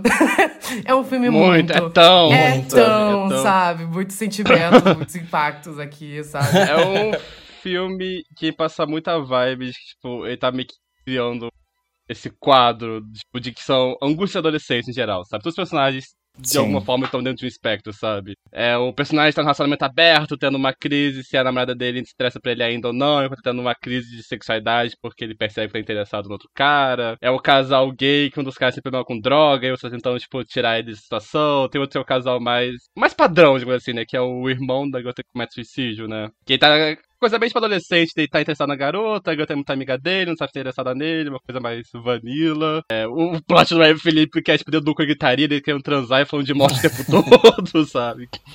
É A garota apaixonada pelo ídolo, que isso dá termina em tragédia. No meio disso ele coloca, sei lá, os personagens falando sobre anorexia, sabe? As garotas tentam se superimentar lá pelas tantas. E, tipo, na verdade daqui é esse grande. Essa grande mistura, é, mas ele forma meio que esse grande quadro do que é, tipo, angústias adolescentes nos anos 90, sabe? Tipo, eu acho muito interessante porque, no final das contas, a adolescência passa um pouco essa vibe mesmo. É tudo muito caótico, sabe? É muita coisa acontecendo e nada acontecendo ao mesmo tempo. É tudo muito caótico, parece que é o fim do mundo a qualquer momento. E essas angústias que parecem muito bobas se misturando com coisas que são realmente muito sérias, sabe? Tipo, se misturando com coisas que são realmente muito trágicas e muito intensas e tudo mais. E eu gosto como ele lida com isso, esse filme, sabe? Acho que acaba sendo um trabalho muito complexo, tipo, por um filme muito curto, sabe? O filme tem, tipo, 78 minutos, sabe? E ele consegue ser muito eficiente, conseguir, tipo, coordenar isso tudo. É uma bagunça muito organizada pra mim, sabe? O filme inteiro. Sim.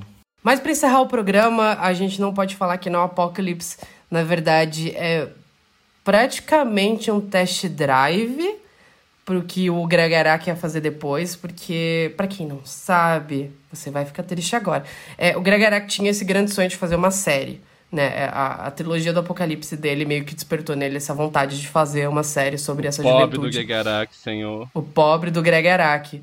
E nos anos 2000, acho que foi em 99, ele dirigiu um piloto pra MTV, que o nome era This Is How the World Ends. Ah, tinha, o, o, tinha o James Durval nesse piloto, e era low-key a história de Kabum, que ele ia dirigir em 2010. Era sobre esse adolescente e esse grupo de amigos dele. Tem muitas coisas que ele vai foi reutilizar depois, tipo a namorada bruxa lésbica, ah, essa pulsão bissexual do protagonista, essa descoberta, enquanto tem esse fim de mundo acontecendo, né? Que é algo que ele mostra em Nowhere, ele foi tentar, ele queria trabalhar nessa série depois que ele fez o piloto pra MTV.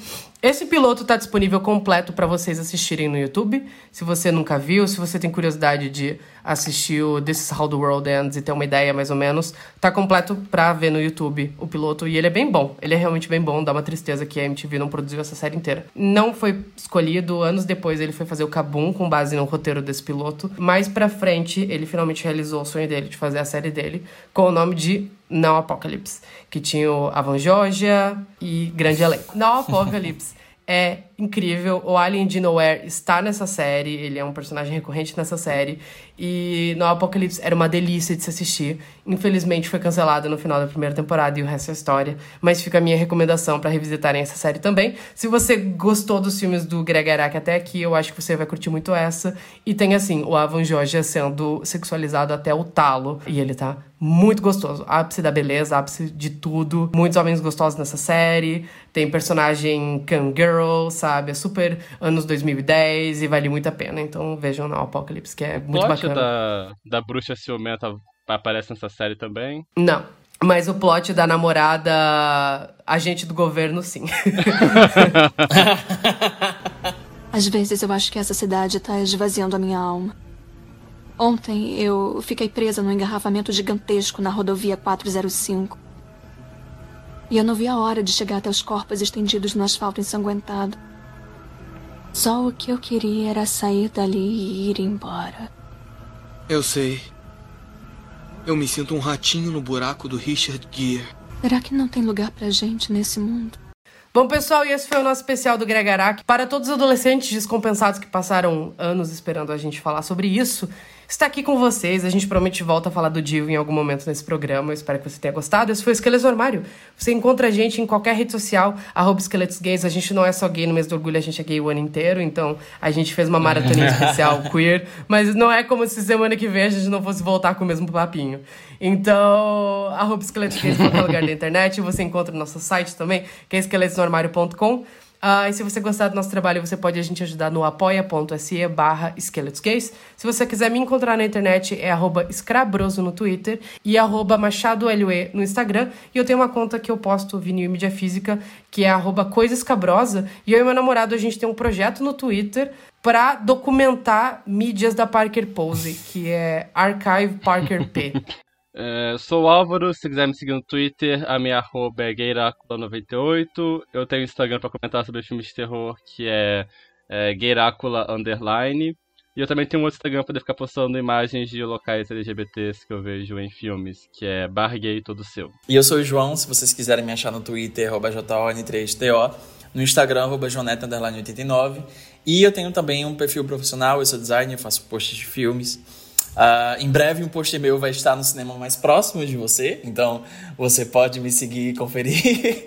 é nrib, design, tanto no Instagram quanto no Twitter. É, e pra poder encerrar o episódio, né, como já comentei anteriormente, hoje é o dia do orgulho, é o dia 28 de junho, dia contra a revolta Stonewall. É, e o mês do orgulho eu acho muito importante que a gente use para poder celebrar né, essa existência, acho muito bom de poder simplesmente comemorar, participar de paradas e tudo mais, que acho que celebração é uma forma de resistência também. Mas também acho importante que a gente use esse momento para poder é, pensar em nós enquanto uma comunidade como nós podemos auxiliar uns aos outros.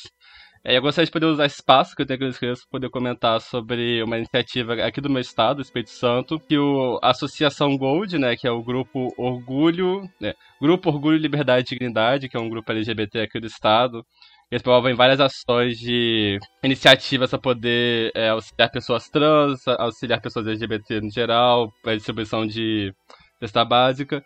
É, eles estão criando uma vaquinha para poder criar a primeira casa de acolhimento LGBT aqui do Espírito Santo. Gostaria muito que vocês pudessem contribuir se fosse possível. É procurar no site abacaxi com sh.com barra p barra gold. Vocês vão achar a, o link para poder contribuir posso deixar junto do episódio. E se vocês não quiserem contribuir, porque enfim, não é o estado de vocês, tudo bem, mas nesse momento poder pelo menos tentar é, procurar associações locais LGBT, certamente deve ter alguma, pensar como você pode contribuir, como você pode ajudar. Não só foi só porque o governo Bolsonaro acabou que as coisas estão muito boas, vários projetos transfóbicos estão surgindo por aí, surgiu essa CPI em São Paulo para poder tentar impedir transição para adolescentes. Enfim, vamos nos cuidar enquanto comunidade, ficar atentos a esses projetos e pensar também nas organizações locais que a gente possa ajudar de alguma forma. É, eu acho que em momentos como esse, que assim, a gente caiu o Bolsonaro, mas conservadorismo tá mais forte do que nunca. Muitas coisas já começaram a mudar para melhor, mas muitas coisas ainda parecem um pouco enevoadas, principalmente para nossa comunidade. O momento é agora pra gente se unir, fazer o bem pelos outros, então dê uma olhada nisso que o Álvaro postou. Dê uma olhada também na cidade de vocês, quais projetos LGBTs vocês podem uh, ajudar é, principalmente porque tem muita gente precisando de ajuda. Ah, não é porque estamos em pódios de privilégio, muitos de nós que tá tudo bem, já que o nosso está feito, a gente não precisa fazer pelos outros. Uh, essa é a nossa mensagem final pro mês do orgulho. É, e lembrem-se que o movimento começou a partir de revolta. E é isso. Beijo. Beijo. Beijo.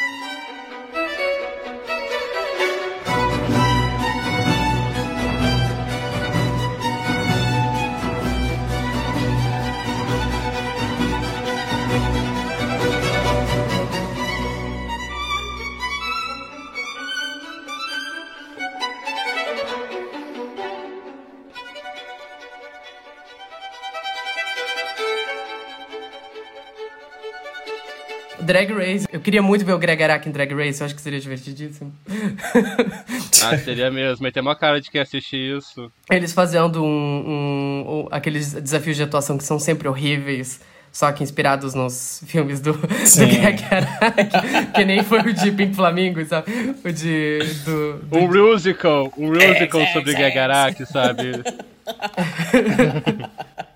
ah, não, esse é do. do véi, esse episódio é do, do John Waters em Drag Race. Que o John Waters é jurado junto com o Demi Lovato, sabe? Grande momento É bom. da história da televisão. Ai, bom, é bom.